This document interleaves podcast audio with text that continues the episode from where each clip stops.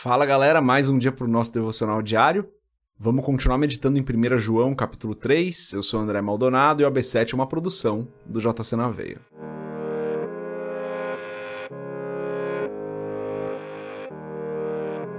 João capítulo 3, a partir do versículo 3, diz o seguinte: Todo aquele que nele tem esta esperança purifica-se a si mesmo, assim como ele é puro. Todo aquele que pratica o pecado transgride a lei. De fato, o pecado é a transgressão da lei. Vocês sabem que ele se manifestou para tirar os nossos pecados e nele não há pecado. Todo aquele que nele permanece não está no pecado. Todo aquele que está no pecado não o viu, nem o conheceu. Até aqui, até o versículo 6 apenas, vamos fechar os nossos olhos, curvar nossa cabeça e fazer uma oração. Pai, tu és maravilhoso. Nós declaramos em unidade aqui, Pai, que tu és maravilhoso. Tu és santo, tu és digno, tu és justo, tu és bom. Tu és o Deus soberano e não há outro que seja como o Senhor, não há outro que esteja acima do Senhor. Tu és perfeito. Obrigado por mais um dia, Senhor. Obrigado pela tua graça, obrigado pelo teu amor. Obrigado porque o Senhor nos deu do teu Santo Espírito e o Senhor fez morada em nós. Obrigado, Senhor. Obrigado pela tua provisão, obrigado pela graça, obrigado por esse momento aqui de devocional. Obrigado porque o Senhor está conosco em todo o tempo. Pai, perdoa os nossos pecados porque nós ainda erramos. Dá-nos entendimento dessa passagem de hoje, Pai. É importante que nós tenhamos clareza, Senhor daquilo que o Senhor quer falar conosco hoje. E perdoa os nossos pecados, como eu pedi aqui, porque nós ainda erramos e falhamos. Eu peço em nome de Jesus que o Senhor nos abençoe hoje, abençoe cada pessoa que está aqui ouvindo esse podcast. Sempre que eu faço oração aqui, Senhor, uma oração por todos nós que estamos aqui conectados, tanto a minha, a minha família, quanto cada pessoa que está ouvindo o podcast, cada família representada. Peço que o Senhor nos guarde, nos proteja, não nos deixe cair em tentação, que o mal não alcance as nossas casas, não alcance as nossas famílias, que nós estejamos guardados em Ti. É o que eu peço em nome de Jesus, que o Senhor esteja nos protegendo como sempre o faz. Peço que o Senhor derrame da Tua abundante provisão financeira sobre as nossas vidas, para que nada falte para nenhum de nós aqui.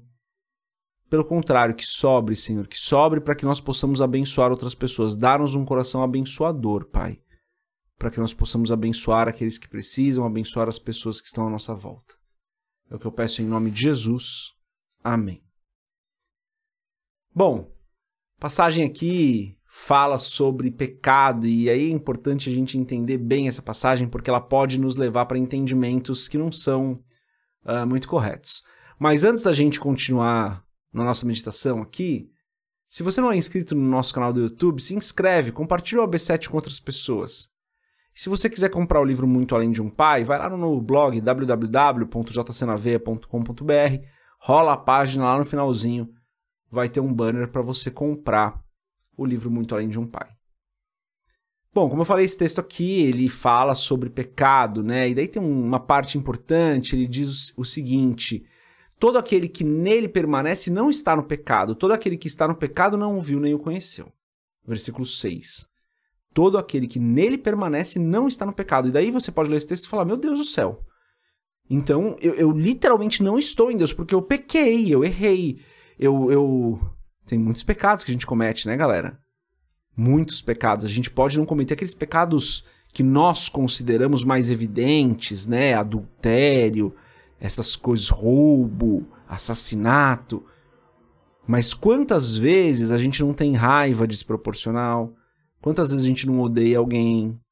Quantas vezes a gente não tenta ali se safar de uma situação e falar algo que não é exatamente a verdade, não é uma mentira, mas também não é exatamente a verdade, e a nossa intenção é enganar a pessoa. Percebe? Quantas vezes a gente não deixa de fazer o bem que a gente sabe que a gente precisa fazer e está escrito na palavra que isso é pecado? Então a gente comete pecados, galera. É, podem não ser aqueles pecados que a gente fica chocado, fala, meu Deus, não acredito que a pessoa fez isso. Mas nós falhamos ainda. Nós ainda falhamos. Em alguma parte da lei nós falhamos, em alguma parte daquilo que Deus nos pede no amor aos irmãos, por exemplo, a gente falha.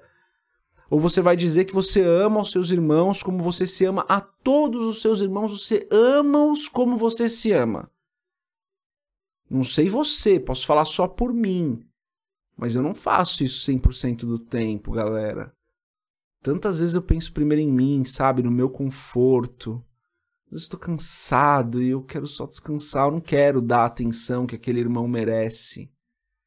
E daí eu deixo de fazer o que é correto porque eu tô cansado ou porque eu não tô no momento legal.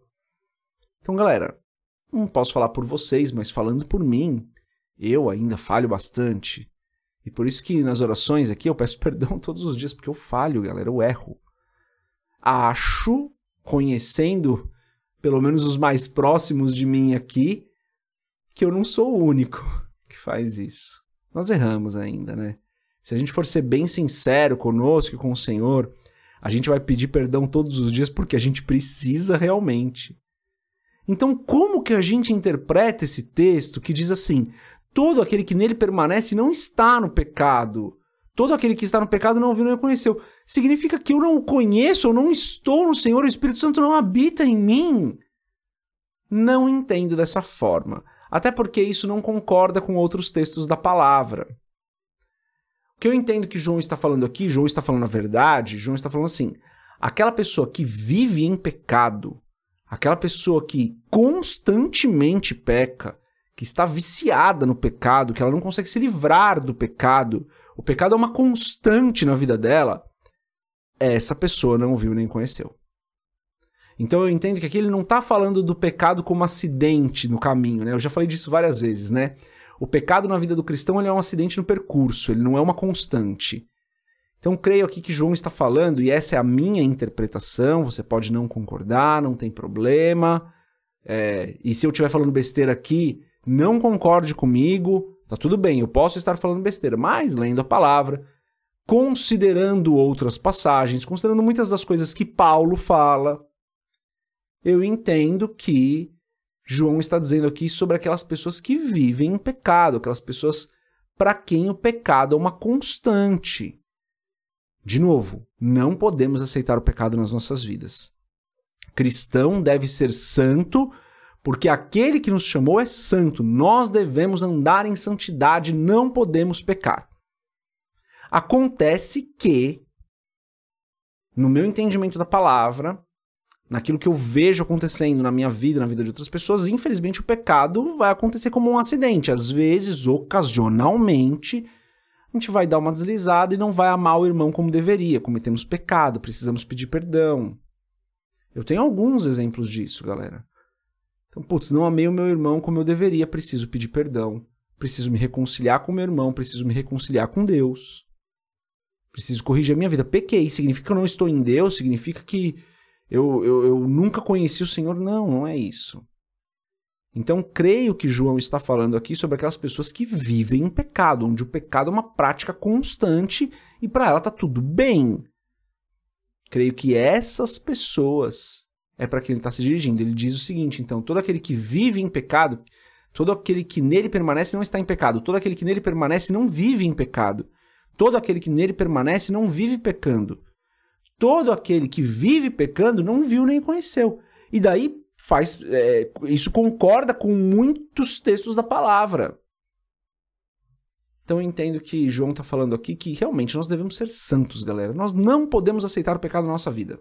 Não podemos. A gente não pode dar brecha para o pecado, porque o pecado abre uma porta para o inimigo agir nas nossas vidas. A gente não pode permitir isso. Não podemos pecar. A gente tem que levar o pecado a sério. Pecado não pode, a gente não pode admitir o pecado nas nossas vidas. Nós somos santos, devemos ser santos e não podemos pecar. Acontece que se pecarmos, se falharmos, caso aconteça, não é de nós que João está falando aqui. João está falando daquelas pessoas que vivem em pecado, porque se pecarmos, temos um advogado que é fiel e justo. Então, galera, creio que a gente precisa entender muito bem esse texto. Nós não podemos pecar. E nas nossas vidas, o pecado não deve ser uma constante. Eu creio que não é. E João está falando aqui algo muito verdadeiro. Aquele que vive em pecado não conhece o Senhor. Porque quem conhece o Senhor não tem como viver em pecado.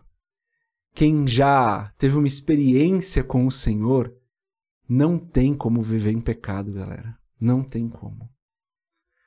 Quando você já teve uma experiência com Cristo e você já experimentou do poder do Espírito Santo, da presença de Deus, através da palavra você já se encontrou com Jesus, não tem como você viver em pecado.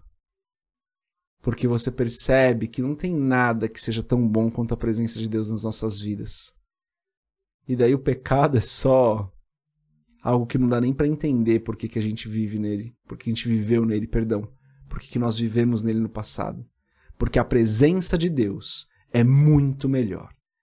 Então, eu concordo plenamente com o que João está falando aqui.